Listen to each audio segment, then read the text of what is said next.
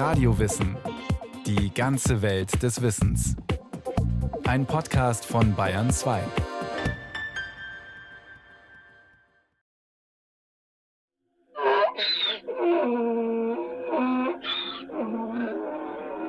Was habe ich dir getan, dass du mich nun dreimal geschlagen hast? Bin ich nicht deine Eselin, auf der du geritten bist von jeher bis auf diesen Tag? Bileams Eselin ist eins der wenigen sprechenden Tiere der Bibel. Aber warum tut Gott ihr den Mund auf, wie es im vierten Buch Mose heißt? Bileam war ein Seher, den der König der Moabiter zu sich gerufen hatte, um das Volk Israel zu verfluchen. Auf seinem Weg aber, den Bileam offenbar auf einem Esel reitend zurücklegt, stellt sich ihm ein Engel in den Weg. Bileam sieht ihn nicht, aber seine Eselin sieht den Engel sehr wohl. Bileam handelt, wie Menschen in einer solchen Lage leider oft, er schlägt die Eselin. Nur weil sie tut, was Esel in einem solchen Fall tun. Sie stürmt nicht blindlings los, sondern bleibt stehen, legt sich sogar hin, als der Engel ihr zum dritten Mal den Weg verstellt. Und als die Eselin den Engel des Herrn sah, fiel sie in die Knie unter Bileam. Der Esel, der wehrt sich nicht. Und das ist vielleicht das, weshalb man ihn so schlecht behandelt. Oder auch sagt, er wäre stur. Wenn der stehen bleibt, gibt es immer einen Grund. Dann hat er Angst oder er schätzt eine Situation als unsicher ein. Der überlegt, auch wenn er stehen bleibt, erstmal, was ist zu tun. Greife ich an, haue ich ab oder lege ich mich hin? Und da sollte man selber auch erstmal gucken, wo ist die Ursache und nicht einfach blindlings auf das Tier einprügeln oder so. Christine Möller. Sie leitet den Verein Eselfreunde im Havelland. Und sie hat einen Lieblingsesel, Sir Henry. Na, Henry, du hast Schuld, dass wir so viele Esel haben. Sir Henry, grau, langohrig, mit weißem Bauch und weißer Schnauze, ist kaum einen Meter hoch. Ein Esel wie im Bilderbuch. Er steht neben seinem Freund, einem stämmigen weißen Islandpony, und zupft bedächtig Heu aus dem Heunetz. Vor über 20 Jahren kam er zu Christine Möller. Da hatte ich nur Pferde und dann kam er halt dazu. Deshalb muss ich mich immer noch entschuldigen für die nicht artgerechte Haltung seiner ersten Lebensjahre. Denn Henry ist fehlgeprägt, weil er anfangs nur mit Pferden zusammengelebt hat. Als später Esel dazu kamen, war er nicht mehr bereit, sich auf seine Artgenossen einzulassen. Deshalb steht Henry auch im Regen draußen neben dem Pferd, wird dabei nass bis auf die Haut und friert. Esel vertragen Nässe weniger gut als Pferde, im morastigen Untergrund können sogar ihre Hufe faulen. Sie sind eben ursprünglich Tiere der Wüsten und kargen Berge. Ihre kleinen, harten Hufe sind an felsigen, trockenen Boden angepasst. Auch saftiges Gras bekommt ihnen schlecht. Also in Deutschland sterben die meisten Esel an falscher Ernährung, weil in Deutschland viel zu viel eiweißhaltiges, fruktanhaltiges Futter im Angebot ist. Man könnte sagen, für Esel ist alles eigentlich nicht gut, was grün ist. Und wenn dann wirklich nur in Maßen, also gutes Heu, gutes Stroh, Gehölze, Bewegung dazu. Man muss sehr kreativ sein, wenn man den Esel in Deutschland artgerecht halten will. Es ist schon echt schwierig. Inzwischen kennt sie sich so gut mit Eseln aus, dass sie anderen die Verständigung mit ihnen beibringt. Denn mittlerweile ist das Grautier in Mode gekommen. Viele Menschen versprechen sich vom Umgang mit Eseln Entschleunigung in ihrem stressigen Alltag. Manche stellen einen Esel auf die Wiese hinterm Haus, als vermeintlich pflegeleichten und niedlichen Spielgefährten für die Kinder. Wenn sie dann mit der Versorgung überfordert sind, landen manche dieser Tiere beim Eselschutzverein. Dass Bileams Eselin angesichts des Engels einfach stehen bleibt, ist also Christine Möller zufolge artgerecht und keineswegs ein Zeichen widersetzlicher Sturheit. Es liegt einfach ein Missverständnis vor zwischen Tier und Mensch. Sprechen muss die Eselin ja nur deshalb, weil Bileam die Signale ihrer Körpersprache nicht versteht und ihr nicht vertraut. Historisch betrachtet ist die Episode mit Bileam in der Zeit nach dem Auszug des Volkes Israel aus Ägypten angesiedelt, also vermutlich im 13. Jahrhundert vor unserer Zeitrechnung. Damals waren Esel im gesamten vorderen Orient und in Nordafrika weit verbreitete Haustiere. Sie wurden hauptsächlich zum Tragen von Lasten benötigt, wobei auch der Mensch zu diesen Lasten gehörte. Das Reiten auf einem Esel diente also hauptsächlich der Beförderung von einem Ort zum anderen. Häufig wurde dieses Reittier dabei geführt oder getrieben. Außerdem wurden Esel vor Karren und Pflüge gespannt. Aber das Reiten auf dem Esel diente nicht nur der Bequemlichkeit, sondern hat im Alten wie im Neuen Testament auch eine spirituelle Dimension. In der Bibel ist der Esel ein Symbol des Friedens und der Sanftmut, das Pferd ein Symbol des Krieges. So möchte Jesus auf einem Esel reitend in Jerusalem einziehen. Das Matthäusevangelium beschreibt die Szene. Das geschah aber, damit erfüllt würde, was gesagt ist durch den Propheten, der da spricht. Sagt der Tochter Zion, siehe, dein König kommt zu dir, sanftmütig und reitet auf einem Esel und auf einem Füllen, dem Jungen eines Lasttiers. Die Jünger gingen hin und taten, wie ihnen Jesus befohlen hatte, und brachten die Eselin und das Füllen und legten ihre Kleider darauf, und er setzte sich darauf. Am Palmsonntag, das ist der Sonntag vor Ostern, wird eine Skulptur von Christus auf dem Esel durch Straßen getragen. Und das ist, wenn Sie wollen, eine Wiederinszenierung der Geschichte am Palmsonntag. Die Religion, die Religiosität im Mittelalter hat eine theatralische Dimension. Und es ist sicherlich auch der Fall hier bei diesem Palmesel. Und das hat damit zu tun, dass es gibt eine jahrhundertalte Tradition, dass das, was heilig ist, den Boden nicht berührt. Julien Chapuis, Leiter der Skulpturensammlung im Berliner Bodemuseum, steht vor einer lebensgroßen hölzernen Skulptur aus dem 13. Jahrhundert, die Christus auf einem Esel reitend darstellt. Das Kunstwerk stammt aus einer Kirche im niederbayerischen Landshut. Anfang 1945 verbrannte der originale Esel in einem Berliner Luftschutzkeller, sodass ein Künstler nach dem Krieg einen neuen Esel anfertigte.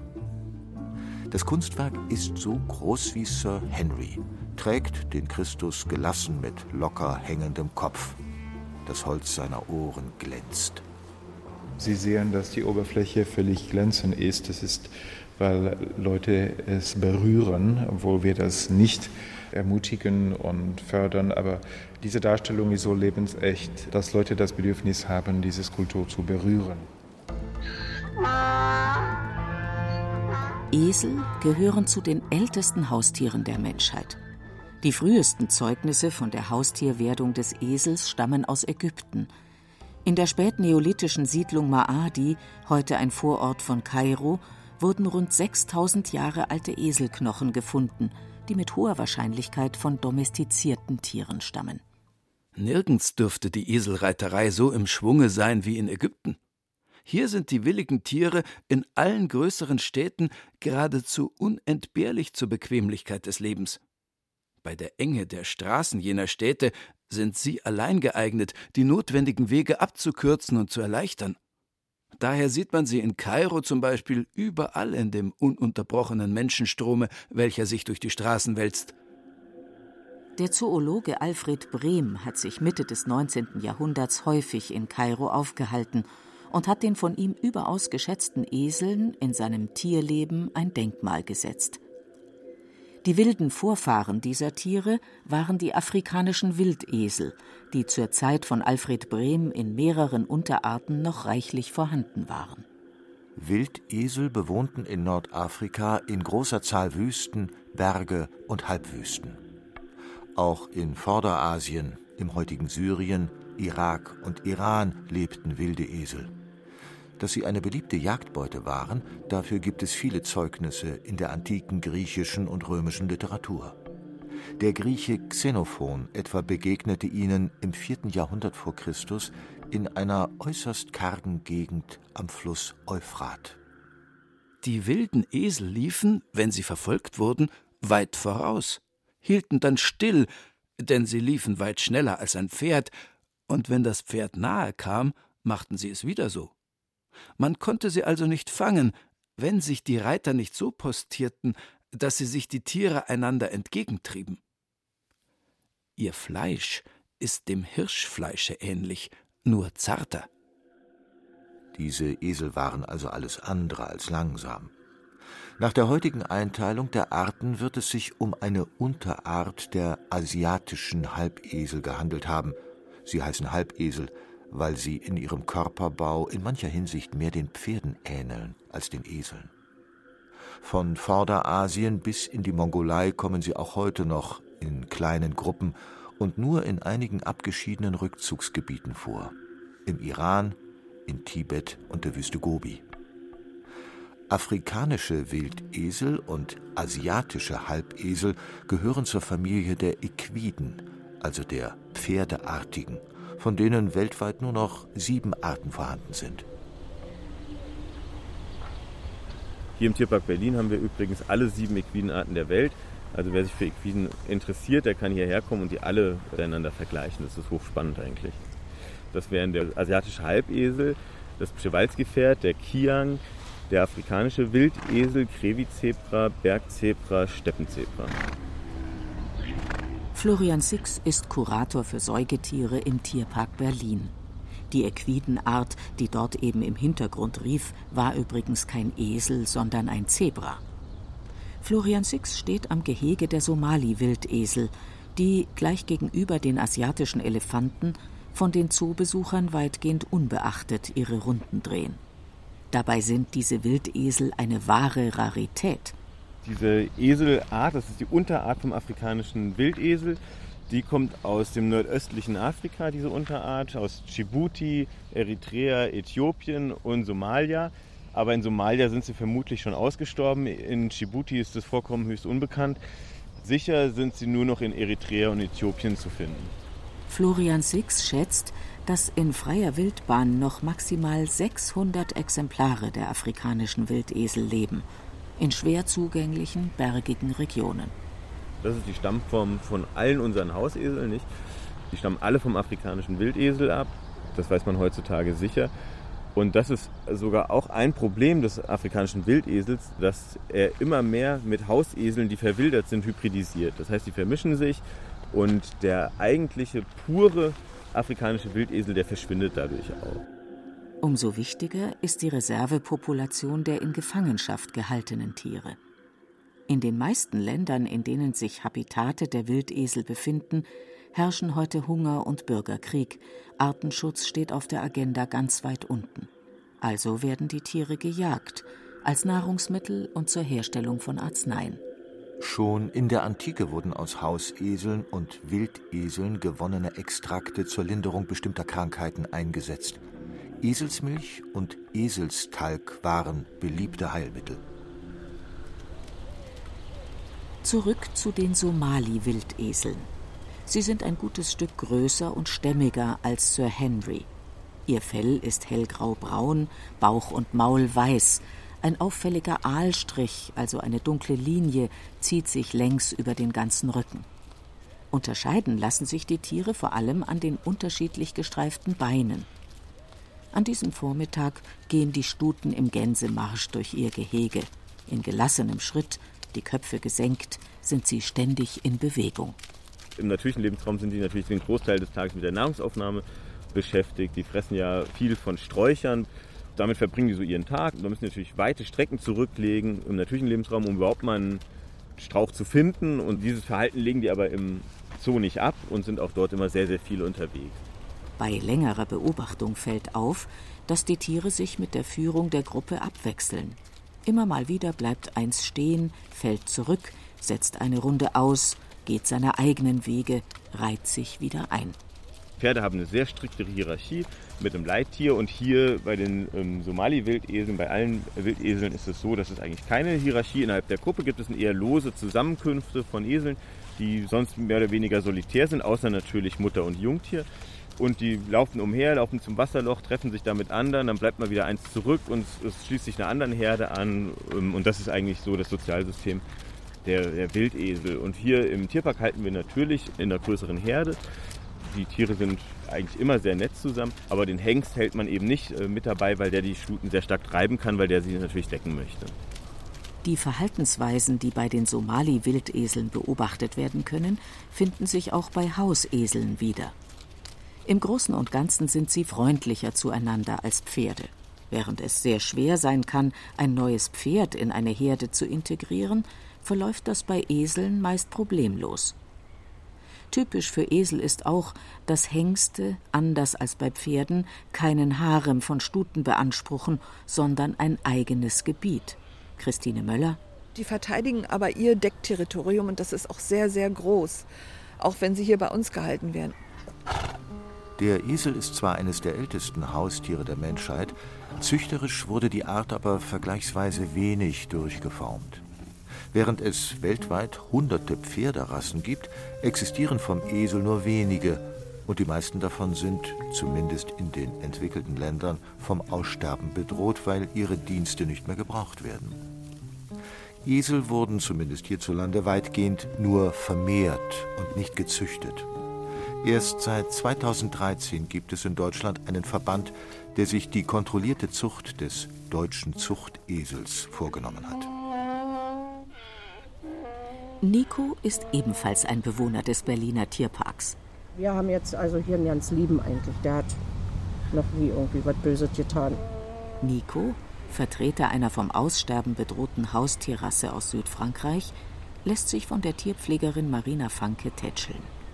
Der Poitou-Eselhengst ist groß und stark, hat zottiges braunes Fell und einen dicken Kopf. Diese Esel wurden aus einem bestimmten Grund so groß gezüchtet. Eigentlich nur zu dem Zweck, um Maultiere zu erzeugen. Das Maultier ist ja eine Kreuzung zwischen Pferd und Esel, wobei beim Maultier die Mutter ein Pferd ist und der Vater ein Eselhengst. Also sie wurden dann als Lastreittiere oder Zugtiere genutzt. Der Esel ist ja vom Charakter her eher ruhiger, ausgeglichener und vorsichtiger auch. Also der rennt nicht wie ein Pferd jetzt kopflos in sein Unheil. Dafür ist das Pferd eben kräftig, arbeitsam und stark. Und da hat man dann eben beide guten Eigenschaften vereint in diesem Maultier. Diese Kreuzungen zwischen Pferd und Esel können selbst keine Nachkommen zeugen. Wann genau Menschen mit der Maultierzucht begannen, ist unbekannt. Jedenfalls wussten schon antike Schriftsteller von solchen Tieren zu berichten. Heutzutage ist das Maultier ziemlich aus der Mode gekommen, auch wenn es hier und da unter Liebhabern eine kleine Renaissance erlebt. Nur für einen Verwendungszweck ist es in Deutschland noch unersetzlich. Als Lastenträger dient es bei den bayerischen Gebirgsjägern in der in Bad Reichenhall stationierten Tragtierkompanie. Trittsichere Maultiere begleiten die Bundeswehrsoldaten auf schmalen Gebirgspfaden und schleppen dabei schwere Lasten auf ihren extra konstruierten Tragsätteln. Vor dem Ausbau der Alpenpässe war das die einzige Möglichkeit, Lasten über das Gebirge zu transportieren. Dafür benutzte man die sogenannten Saumpfade. Die vierbeinigen Lastenträger wurden Saumtiere genannt. Geführt wurden sie vom Säumer. Alles Wörter, die sich von dem mittellateinischen Wort Sauma für Packsattel herleiten. Maultiere oder Esel als Tragtiere sind in Westeuropa vereinzelt wieder im Einsatz. Urlauber finden Gefallen an dieser langsamen Fortbewegungsart. Deshalb haben verschiedene Naturreiseanbieter mittlerweile Eselwanderungen im Programm. Eine besonders lange Wanderung hat diese Eselin hinter sich, die mit Sir Henry auf der Weide steht. Sie hat mit ihrem Besitzer viele hunderte Kilometer zu Fuß zurückgelegt, von den rumänischen Karpaten bis ins Havelland. Auch mit Sir Henry könne man wandern, meint seine Besitzerin. Wandern gehe eigentlich mit jedem Esel, der gesund ist. Aber dieses kleine Krautier hat einmal im Jahr noch einen ganz besonderen Auftritt. Wir stehen vor einem Retabel. Das ist ein geschnitzter Altar aus dem 15. Jahrhundert aus den Niederlanden. Und die Mittelszene zeigt die Geburt Maria und Josef mit dem Christuskind zwischen ihnen. Er liegt auf dem Boden und über ihn, wirklich in der Mitte, sieht man den Ochs und den Esel, die ganz nah an Jesus sind. Außer Maria und Josef sind sie die frühesten Zeugen der Menschwerdung Gottes in Christus. Wie kommen Ochs und Esel überhaupt in diese Szene? Im Neuen Testament fällt zu ihrer Anwesenheit kein einziges Wort. Aber schon eine Darstellung aus dem vierten Jahrhundert zeigt die beiden Tiere bei der Geburt. Sie findet sich auf einem steinernen Sarkophag in der Kirche St. Ambrogio in Mailand. Auf dieser Darstellung liegen Ochs und Esel zu beiden Seiten des gewickelten Jesuskindes. Von Maria und Josef keine Spur. Ein Ochse kennt seinen Herrn und ein Esel die Krippe seines Herrn, heißt es beim Propheten Jesaja. Im zweiten Jahrhundert nach Christus hat der Kirchenvater Origenes diese Bibelstelle auf die Geburt Christi bezogen. Hier ist vielleicht der Grund dafür zu finden, warum seit dem Frühchristentum der Esel im Stall von Bethlehem nicht fehlen darf. Julien Chapuis vom Bode-Museum. Im Mittelalter gibt es verschiedene Kommentare, die sagen, dass Ochs und Esel das Christuskind erwärmen mit ihrem Atem. Es ist Winter. Man sagt auch, der Esel und der Ochs wurden von Josef mitgenommen, weil also es gab die Volkszahlung und laut einer Legende musste man auch sein Vieh mitzählen. Nach einer anderen Legende sind Ochs und Esel schon da und Josef nimmt den Esel mit, als die heilige Familie nach Ägypten flüchtet. So wurde im Mittelalter die Anwesenheit des Esels bei der Geburt Christi mit immer neuen Details ausgeschmückt. Die Tradition hält sich bis heute. Und so kommt es, dass Sir Henry am Heiligabend in einer Berliner Kirche seinen großen Auftritt hat, beim Krippenspiel. Der Esel geht dann wirklich mit den Kindern in die Kirche und er darf dort während des Gottesdienstes stehen bleiben. Die Kinder können ihn während des Familiengottesdienstes streicheln. Er geht dann mit zum Altar, steht an einer eigens für ihn errichteten Krippe, wo er Heu frisst und es ist einfach total schön. Dann ist wirklich Weihnachten, meint Christine Möller und krault ihrem kleinen, betagten Sir Henry das graue, weiche Fell.